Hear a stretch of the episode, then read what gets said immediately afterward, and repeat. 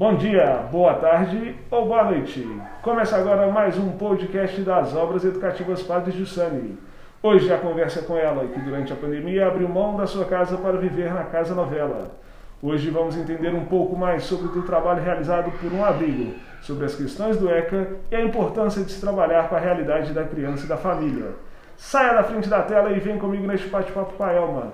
Bom dia, Elma. Tudo bom contigo? Bom dia, Matheus. Comigo tá ótimo. E com você? Tudo bom também. Me conta um pouco mais sobre a Casa Novela, sobre você. Me apresente aí como é que você.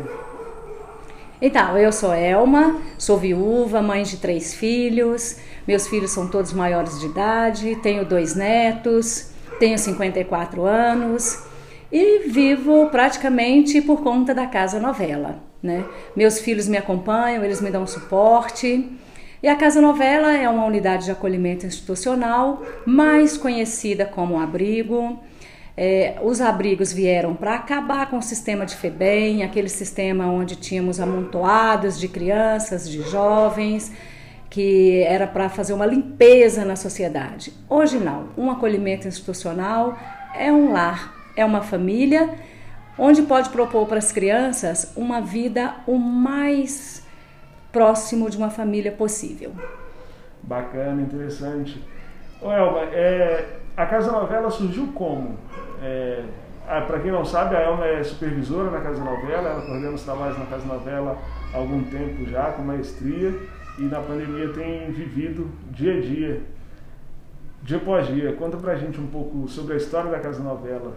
Então, a Casa Novela ela faz parte das obras Padre Jussane. Né? Como um carisma das obras, a Casa Novela e todas as suas e todas as obras, elas iniciam a partir da necessidade de alguém, eh, das famílias, das crianças.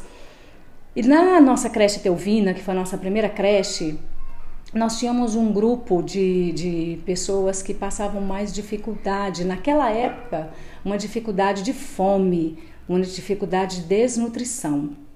E tínhamos uma criança em especial que teve um problema, problema gravíssimo de desnutrição e uma funcionária da Rosa acolheu essa criança, cuidou dessa criança, um outro grupo cuidou dessa, dessa mãe. Com isso veio é, um olhar para outras crianças que tinham também a dificuldade de saúde, de desnutrição e montou-se um centro de acolhida dentro do Etelvina. Depois viu que um centro de acolhida dia não era o suficiente para aquela realidade do momento. Hum. É, Inaugurou-se então a Casa Novela, onde as crianças temporariamente eram retiradas das suas famílias, vinham morar na Casa Novela Fazíamos também um trabalho é, não só das crianças que eram retiradas da família, mas um trabalho de prevenção para algumas famílias que eram atendidas em todas as nossas creches.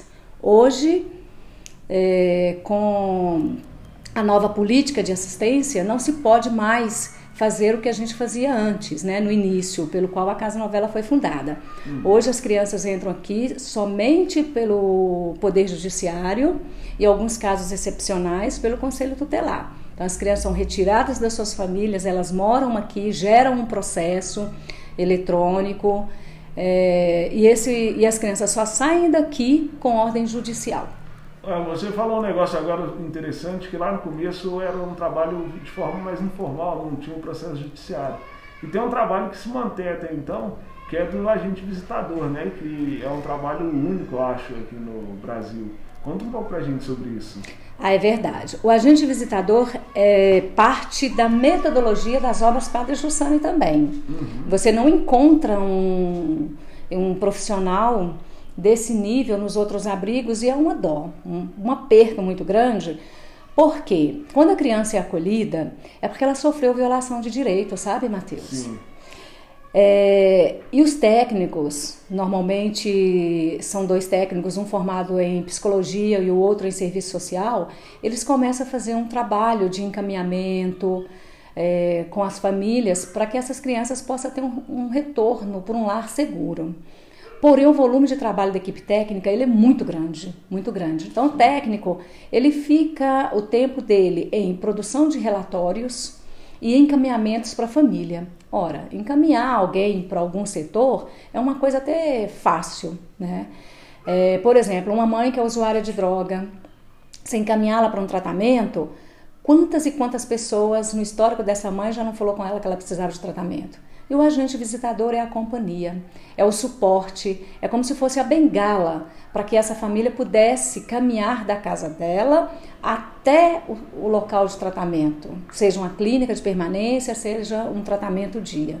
É um trabalho feito em prol da criança, mas não com a criança, feito com a família da criança, né? Exatamente, porque a família, ela é a sustentabilidade, ela é o alicerce da, família, da criança. Não existe uma criança saudável sem uma família. Por isso a gente, o nosso foco é sempre a família em primeiro lugar. Fantástico, fantástico. Casa Novela que já foi premiada também, né, em 2005. 2005. Foi premiado com o pela Brink. Pela Brink, um prêmio que valoriza o nosso método e para quem tiver interesse em conhecer, vamos estar disponibilizando no nosso site para que vocês possam ouvir sobre essa premiação. A Casa Novela também, Matheus, ela participa é, com os outros órgãos do sistema de garantia de direito, porque a gente entende que sozinho nós não fazemos nada. Então, nós participamos hoje do Fórum de Abrigos de Belo Horizonte, na comissão organizadora. É, a Casa Novela é membro do Movimento Nacional Pro Convivência Familiar e Comunitária, uhum. participa das plenárias do CMDCA, do CMAS. É um trabalho em rede o tempo inteiro. Fantástico, fantástico, fantástico. E é um trabalho em rede em prol das crianças, em prol dos adolescentes, né? Crianças, futuros adolescentes.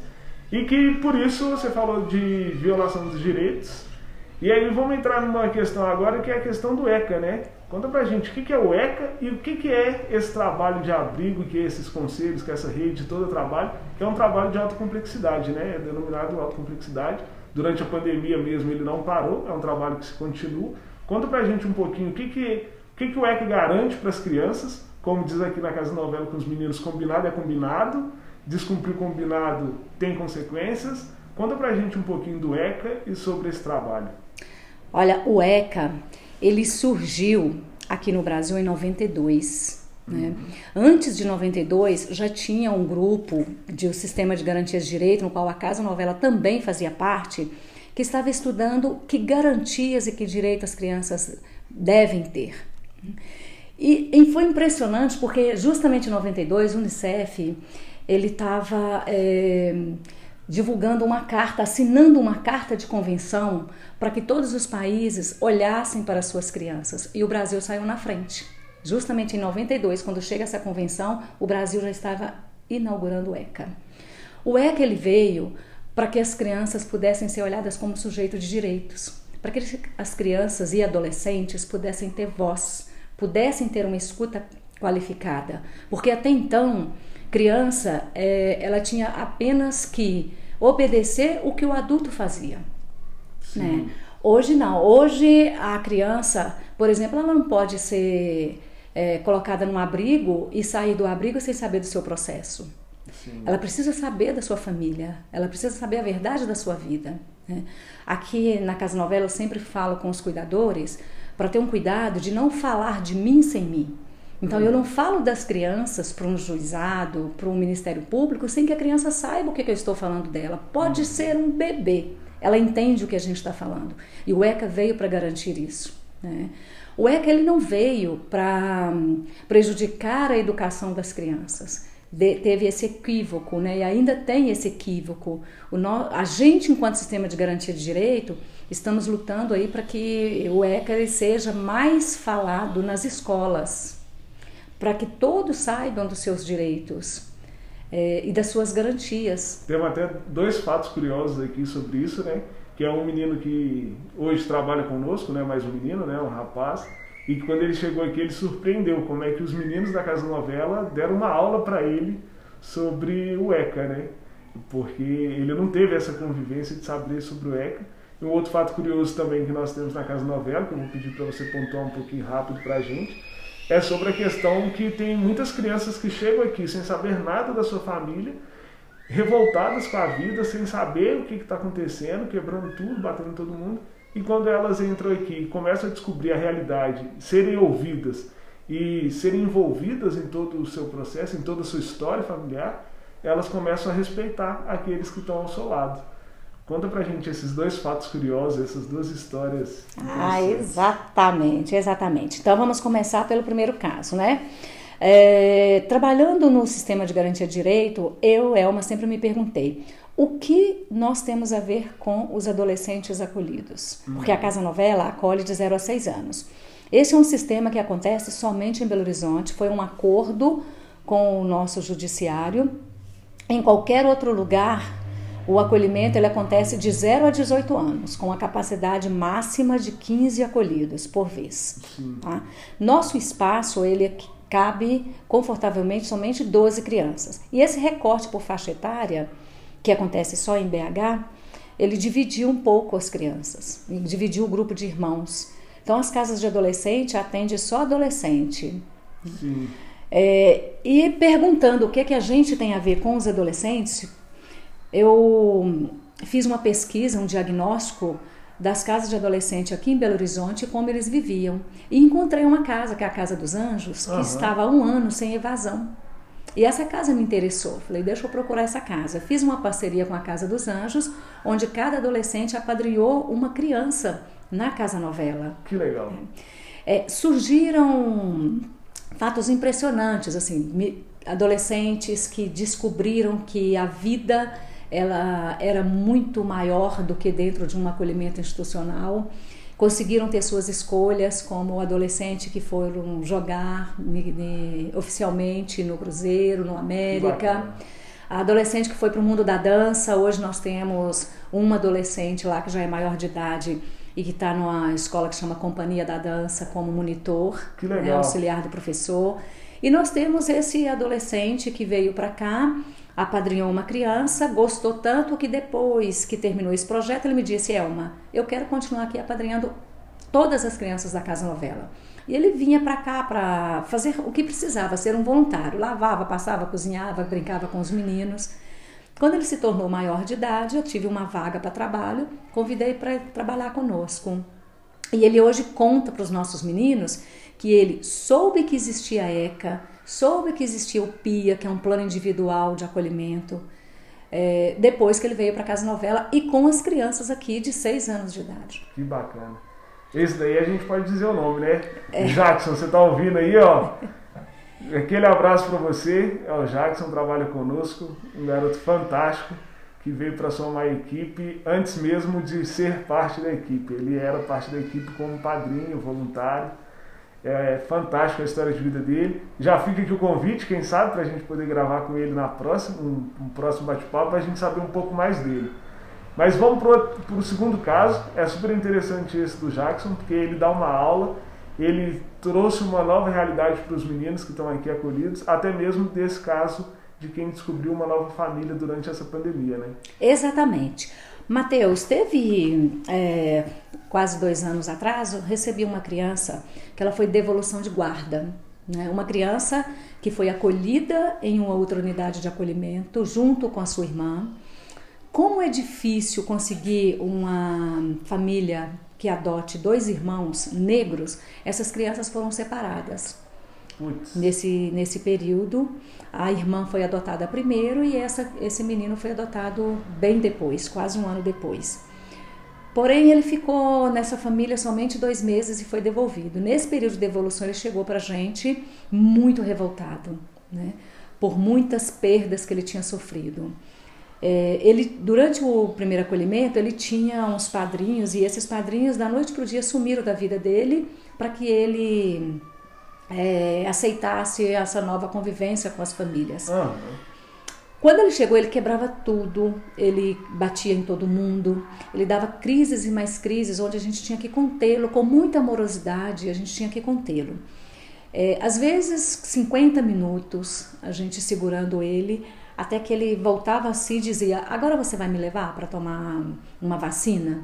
Né? Falava: Não, você não precisa tomar vacina, você precisa entender os limites. Você precisa entender que você tem direito, mas que você também tem deveres. Deveres de cuidar, cuidar de você, cuidar do outro. Isso que você acabou de fazer é você não cuidar de você.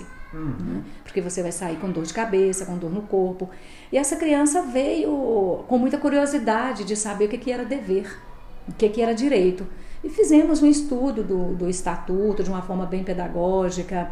Mostramos para essa criança que existia um mundo belo, porque a beleza é um direito de todos. Essa criança foi para aula de natação no Yacht Tênis Clube. É, passou a conhecer vários, vários amigos, passou a frequentar a a, cultura, a arte, o lazer. E com isso essa criança foi aos poucos se transformando até que um dia a irmã é devolvida e a irmã vem para cá para se juntar a ele. E eles passaram a se reconhecer e eles falavam muito que eles não tinham família, né? que a mãe e o pai eles tinham morrido. E fomos atrás dessa, dessa família. É, eles não podem ter contato com a família porque já tem um processo de destituição do poder familiar. Uhum. É, Só explica as... pra gente um pouco o que é esse processo de destituição. Ok. Quando a criança é acolhida, é feito um trabalho com a família de origem, ah. para ver se essa família de origem ela tem a capacidade protetora, retoma a capacidade protetora para ter os filhos de volta. Se a família de origem não tem condições, a equipe técnica e os agentes visitadores fazem um trabalho com a família extensa, tios, avós, que tenha vínculo com essa criança. Ah. É, essa criança, quando passou nesse primeiro acolhimento, já foi feito esse trabalho pela equipe e a equipe viu que a família não tinha condições de proteger e cuidar dessas crianças. Então, essas crianças, é sugerida para o juiz que ela vá para uma família substituta. Sim. Quando é, ela passa para esse processo de ir para a família substituta, correm dois processos, que é o processo de adoção uhum. e o processo de destituição do poder familiar.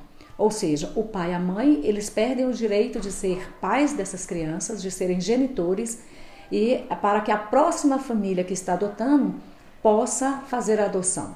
Sim. Nesse período, a família que está, a família substituta, ela tem uma guarda provisória. Uhum. E essa, durante esse período de guarda provisória, não tem uma lei que diz que essas crianças não possam ser devolvidas. Por isso a gente ainda tem um, muito, um, caso, muito caso de devolução de guarda. Né? A adoção é irrevogável. A adoção ela não pode ser, é, a criança não pode ser devolvida. Que é uma coisa que causa um trauma enorme, né? Um trauma enorme. O trabalho, mas continua que eu te Exatamente. para explicar. Quando essa a, a, gente foi atrás de notícias dessa família, a avó materna, ela é, me ligou, entrou em contato através da, dos agentes visitadores é, e essa avó mandou fotos da família biológica. E essas crianças descobriram que eles têm mais três filhos paternos, né, por parte de pai, tem uma avó, que a mãe está viva, está presa, mas está viva, que o pai sempre os amou, né? O pai tem consciência de que não tinha condições de cuidar deles, porque naquela época ele usava droga, mas que hoje ele não usa mais droga. Que bacana. É, e tem uma convivência bacana com os outros filhos, né? Sim. E que deseja muito é, que esses meninos sejam felizes. E diante dessa revelação, porque aqui a gente trabalha com a verdade, uhum. essas crianças passaram a ter um conforto no coração e a partir de então eles disseram: tá bom, agora a gente aceita uma nova família. A gente só não quer é, que o juiz manda a gente para outro país. Porque quando eu fizer 18 anos, eu vou visitar minha mãe, vou visitar meu pai, meus irmãos e minha avó. Que fantástico, que fantástico. E me lembro quando teve essa descoberta, quando os meninos fizeram essa descoberta, dos, de ver uma diferença no comportamento dos meninos, né? Só de saber que eles tinham uns pais e que eles tinham uma mãe de verdade, parecia que tinha sido feito uma outra, um outro trabalho de muito tempo com os meninos e que eles renovaram aqui dentro, né? Me lembro de seus relatos contando que eram outras crianças, eram crianças mais alegres, mais dispostas e muito mais carinhosas, né? Entre eles, irmãos. Não, exatamente. Essas crianças agora, elas respiram, elas dormem bem, não estão tendo, tendo pesadelos, não, não vê essas crianças acordarem mais à noite depois que elas descobriram a verdade, né? Isso foi um conforto para o coração dessas crianças. Inclusive, assim, a, tem uma carta que a menina escreveu para a mãe, dizendo para a mãe que sabe que a mãe está doente, mas que a mãe ama eles. E essa carta está guardada com a gente para entregar para a mãe quando ela sair da prisão. É, e o menino, há três dias atrás, ele me fez um pedido. Assim, Mesmo quando eu sair daqui, você promete que não manda o Jackson embora da casa novela nunca? Porque o Jackson, ele é, como ele tem essa vivência no acolhimento institucional, ele também trouxe um conforto hum. muito grande para essas crianças. Sim. O Jackson é o do primeiro caso, né? Daquele que a gente contou, que veio trabalhar, compor a equipe. Para quem quer saber um pouco mais da história dessas duas crianças, nós convidamos a acessar o Instagram da, das Obras Educativas Padre Jussani, que é arroba Obras Educativas underline Padre Jussani. Lá tem um post onde a gente fez uma história em quadrinho para poder contar a história desse menino e dessa menina, que são dois irmãos separados e que se reencontraram aqui e que já foi um pedido deles. Não queremos nos separar de novo, seja para onde for, queremos estar juntos é um, um fato muito legal pelo, pelo, pela questão que o menino não aceitava a irmã antes, né? E hoje ele aceita e cuida dos mais novos. Bom, vamos para aquele assunto que é curioso, todo mundo deve se perguntar. Durante um trabalho de alta complexidade, ele não para durante a pandemia, é um serviço essencial, né, Elma? E você abriu mão da sua casa, né? Do seu lar. Apesar de você considerar a casa novela seu lar, você tem filhos, você tem uma outra moradia e veio morar aqui, passar 24 horas aqui na Casa Novela, evitando qualquer risco de contaminação para as crianças e para toda a equipe que aqui trabalha. E você teve uma experiência curiosa, porque você entendeu mais um pouco daquilo que os meninos sentiam nas trocas de turno. Conta pra gente um pouco dessa, desse fato curioso que foi ser uma acolhida na Casa Novela. Então, é, desde o dia 18 de março, quando iniciou o isolamento social, a gente não sabia muito que vírus era esse, só sabíamos que era um vírus letal. Né? Hum. Eu conversei com os meus filhos, a minha caçula tem 21 anos, para que eles cuidassem da nossa casa, enquanto eu viria aqui cuidar das crianças da Casa Novela e da equipe. A princípio, eu pedi que a equipe ficasse em casa e convidei dois funcionários mais jovens, de 19 anos, que é a Paloma que é filha da Patrícia, que é nossa agente visitadora, e o Jackson. Uhum. Se eles topavam ficar aqui comigo, completamente isolado, enquanto a gente cuidava das crianças e estudava sobre esse vírus. Nós ficamos assim durante 13 dias. Ninguém entrava e ninguém saía. Depois desses 13 dias, consegui entender todo o processo de higienização que precisa ser feito e os funcionários retornaram a trabalhar. 12 por 36, como eles trabalham. A equipe técnica, eles trabalham mais em home office. Os agentes visitadores continuam fazendo visitas na família, com todo o processo de segurança, né, de equipamentos de EPIs, conforme a saúde está nos indicando. Sim. É, ficando aqui com essas crianças, assim, é uma, algo fenomenal, fenomenal. Eu estou aprendendo com elas a cada dia sabe? Como resolver as coisas mais complexas. São elas que me ensinam. Uhum. Eu digo para você com toda certeza que a Casa Novela é um pedacinho do céu aqui na Terra. Fantástico. Porque juntos a descoberta é possível. É, vivemos tudo junto, tudo. Como fazer para que as crianças não fiquem entediadas, como fazer para que a, a Casa Novela não se torne um lugar só de comer, beber e dormir. Então fizemos várias atividades nesse momento, uma parceria com o Gleison, que é o diretor da, nossa, da creche Jardim Felicidade, está situado no mesmo terreno que a gente, para que a gente possa usar todo o espaço. Ele nos disponibilizou todo o espaço e todo o material que tem na creche para o uso nosso e do bem da equipe e das crianças. É, o, o, maior dificultador que eu encontro nesse período são as trocas de plantões. A gente sempre escutou assim, gente, não sei o que acontece, seja aqui, seja em hospitais, é, depois de 12 horas de plantão, é, as crianças agitam, os idosos agitam, em qualquer local que tem troca de plantão. Sim. E aqui eu pude sentir isso na pele. Porque 12 horas você convivendo com a equipe, essa equipe vai embora, essa equipe só volta 36 horas depois. O que vai acontecer nessas 36 horas depois? Dá um vazio. Dá um vazio. Dá, na verdade, um medo, assim. Será que essas pessoas vão voltar? Será que essas pessoas não vão pegar esse tal de coronavírus? E vão ficar doentes, vão afastar? É, pensando assim nas crianças que já viram tanta gente que às vezes precisa sair daqui porque mudou de cidade, mudou de trabalho. Então, pode acontecer isso também. Será que essa pessoa está sendo mandada embora? Né? Será que essa pessoa retorna? Será que eu vou ver essa pessoa de novo? Muitas vezes é, não era que não queria acolher aqu aquela, aquele novo plantão que chegava, Sim. mas a vontade era de ir embora com esses que estavam indo embora para casa. E aí passava algumas horas, alguns minutos, você já estava convivendo com aquele novo plantão que chegava e ficava 12 horas. O problema é que 12 horas depois ela estava indo embora também. Então, perceber isso me deu mais certeza de que nesse período de pandemia eu precisava ficar aqui 24 horas. As crianças, elas sabem que elas têm uma referência que está aqui com elas. É, e aí vieram algumas organizações, tipo assim: Elma, você pode dormir no meu quarto? É. E nós temos três quartos. Só que os bebês, eles não demandam isso ainda. E por ser bebê, acordam mais durante a, durante a noite, os funcionários ficam lá mais durante a mais noite. Tempo. As crianças tinham muito problema de pesadelo aqui, de medo, querer dormir com a luz acesa. Para alguns a luz acesa incomodava, para outros era uma necessidade. Então nós começamos a fazer rodízio. Né? Eu não tenho uma cama, eu tenho um colchão. E esse colchão é itinerante.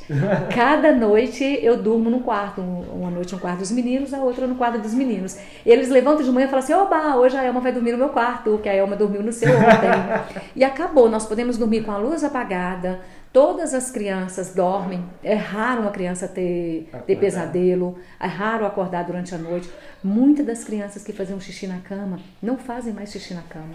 É inacreditável essa Fantástico. questão de ter uma referência para as crianças. É uma segurança, né? um conforto, é uma tranquilidade que eles têm.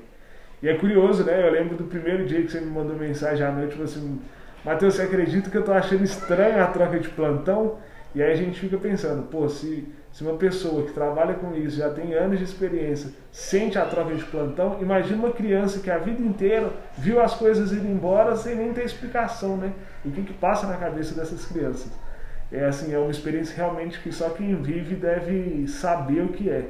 É algo que não passa nem perto da minha cabeça, eu não consigo nem imaginar, apesar de acompanhar. Fantástico, fantástico, fantástico. Fantástica experiência, né?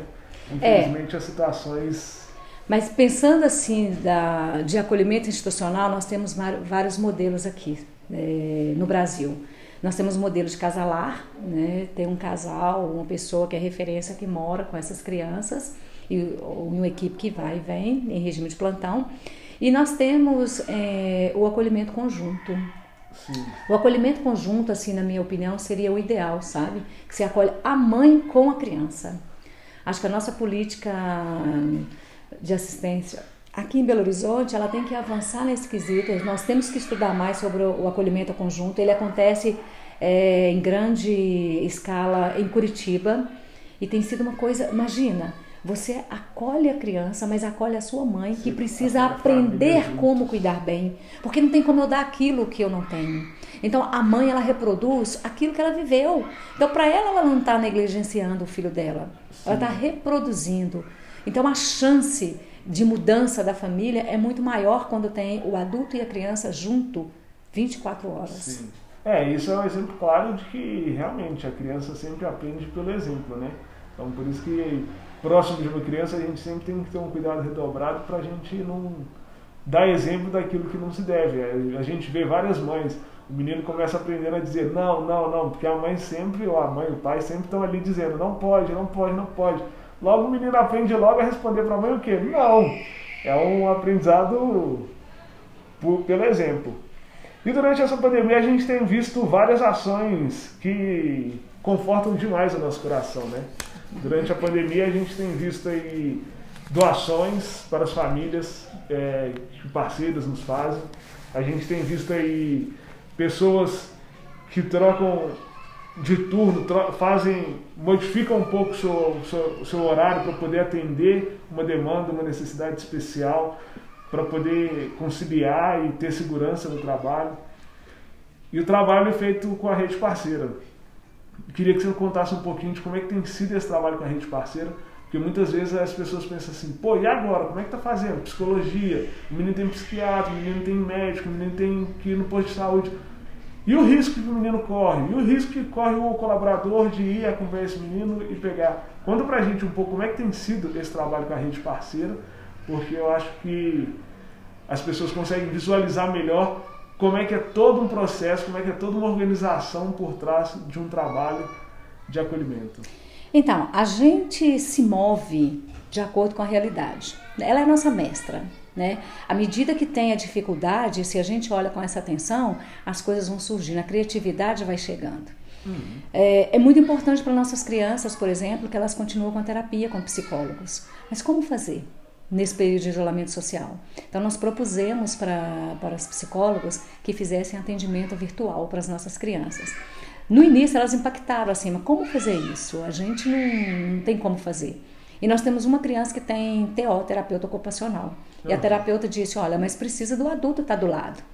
Então nós fizemos, é, adequamos a TO, um, um, funcionário fica o tempo inteiro na sala com, com a criança enquanto ele está nessa terapia. Sim. E do psicólogo, nós ensinamos as crianças a estar de frente do computador sem ter que mexer no teclado. Prestar atenção no que o psicólogo fala.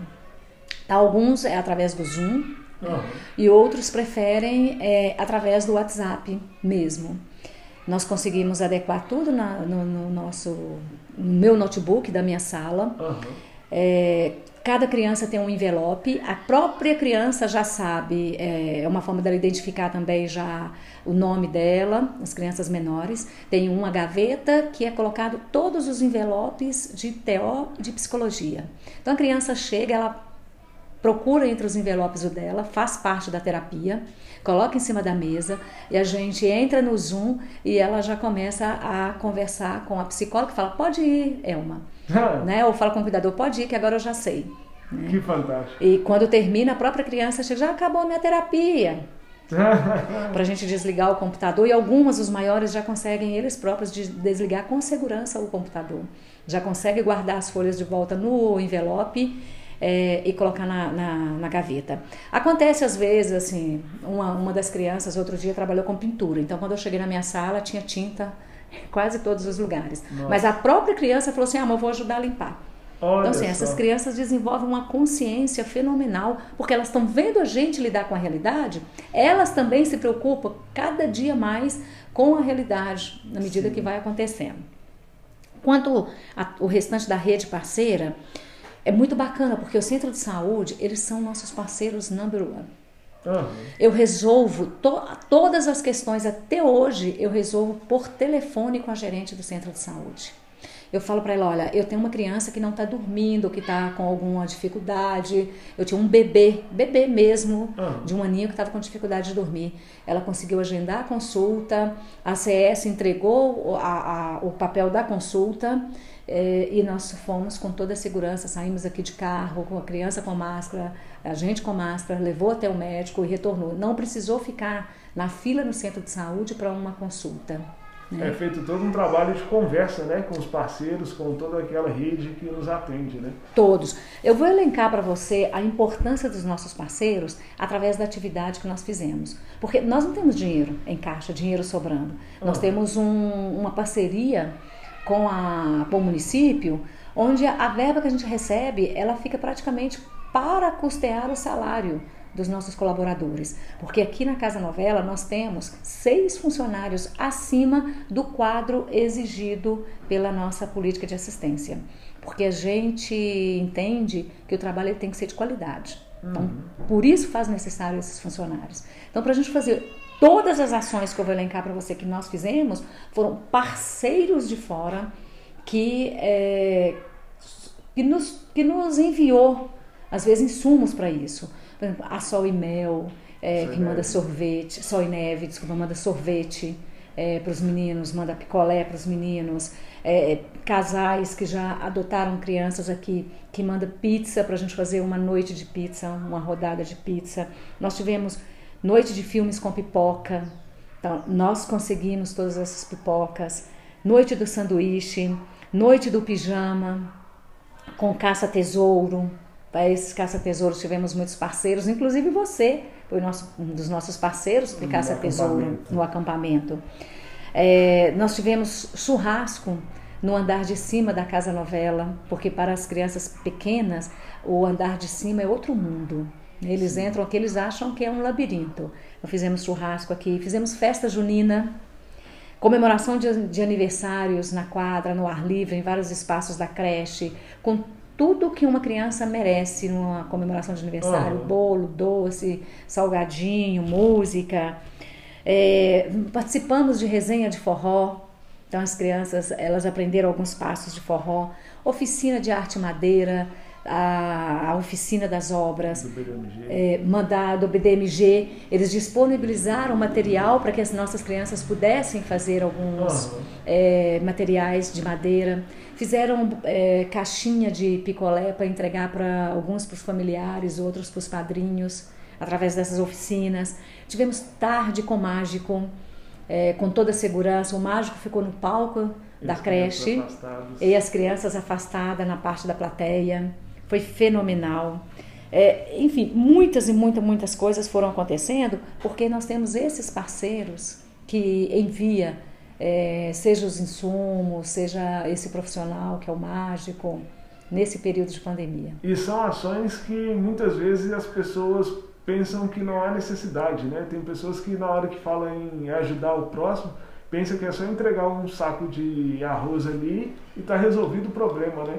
E não, a pandemia tem nos mostrado aí nos nossos contatos com outras famílias de outras creches que as crianças e as famílias têm uma outra preocupação, uma outra, uma, um outro desejo, né? Tem uma frase, salvo engano, é da Rosa ou do Jussani, que ele diz: a criança que mora debaixo da ponte tem o mesmo desejo das outras crianças.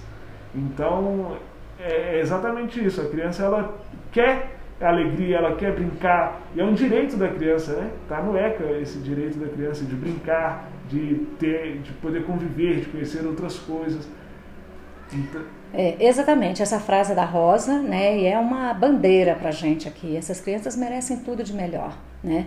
Ainda falando assim desses parceiros, desses voluntários, desses colaboradores, nós temos aqui no município de Belo Horizonte o apadrinhamento afetivo, uhum. né?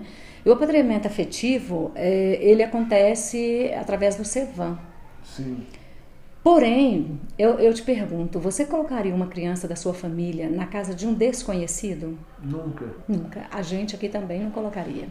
Quando uma criança precisa de um padrinho, os nossos voluntários fora do período de pandemia, que estão aqui, que já têm um relacionamento com as crianças, é, eles que se cadastram no CEVAM para apadrinhar as nossas crianças e poder levar as crianças para casa. Que fantástico. Eles vêm a princípio para brincar brincar com as crianças. Não, não, às vezes não precisa, ah, eu não tenho dinheiro, não tem como ajudar. Venha você para contar uma história, para dar colo para uma criança, para ser uma escuta. Às vezes a criança está precisando contar para alguém os anseios dos seus corações. Ser companhia, né? Ser uma companhia. Né? E daí grandes coisas podem acontecer.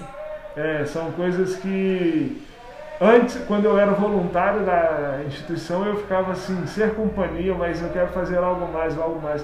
E quando a gente vem, vivencia essa experiência, a gente percebe de estar tá aqui. Não é só estar tá aqui. Estar tá aqui já é muito, é grandioso, é gigantesco. A caritativa ela vem disso, né?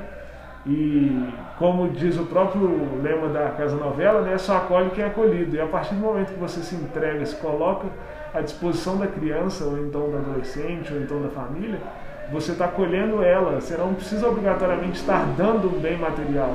Você está dando o que você tem de melhor, seja seu dom, seja seu tempo, seja aquilo que for. Bom, Elma, estamos chegando ao fim desse bate-papo. Muita informação, muito conhecimento. Mas eu vou te colocar numa sinuca de bico aqui que talvez você não vai conseguir escolher. Mas vamos ver lá. Escolhe pra gente um relato marcante nesse período todo que você está aqui nas obras educativas de Sangue. Pode ser durante a casa novela, pode ser quando você ainda era fazia o trabalho social nas creches. Ah, sinuca de bico, né? Então vamos partir do início. vamos partir do início. Ah, quando eu vim morar aqui no bairro Conjunto Felicidade, eu larguei tudo, larguei estudos, para cuidar da, da minha família, né, do meu marido, dos meus filhos, numa condição assim muito difícil porque não tinha infraestrutura nenhuma no bairro, nós não tínhamos água encanada, né, rede de esgoto, luz elétrica, não tinha nada. E um belo dia, uma senhora me chamou, né? Falou: "Ô de casa, posso entrar?" E eu brinquei: "Ô de fora, a casa é sua."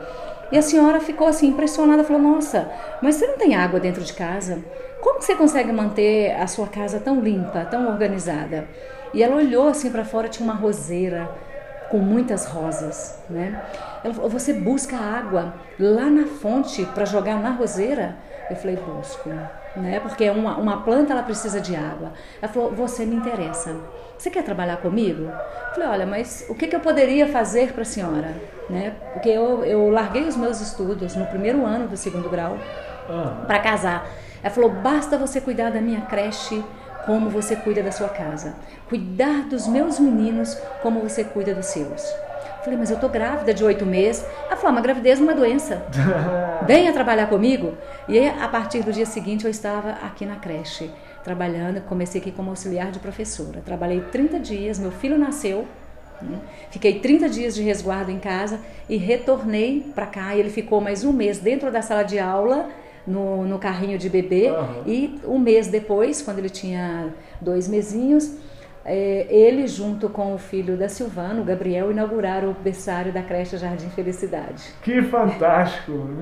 Nem foi difícil esse, escolher o relato.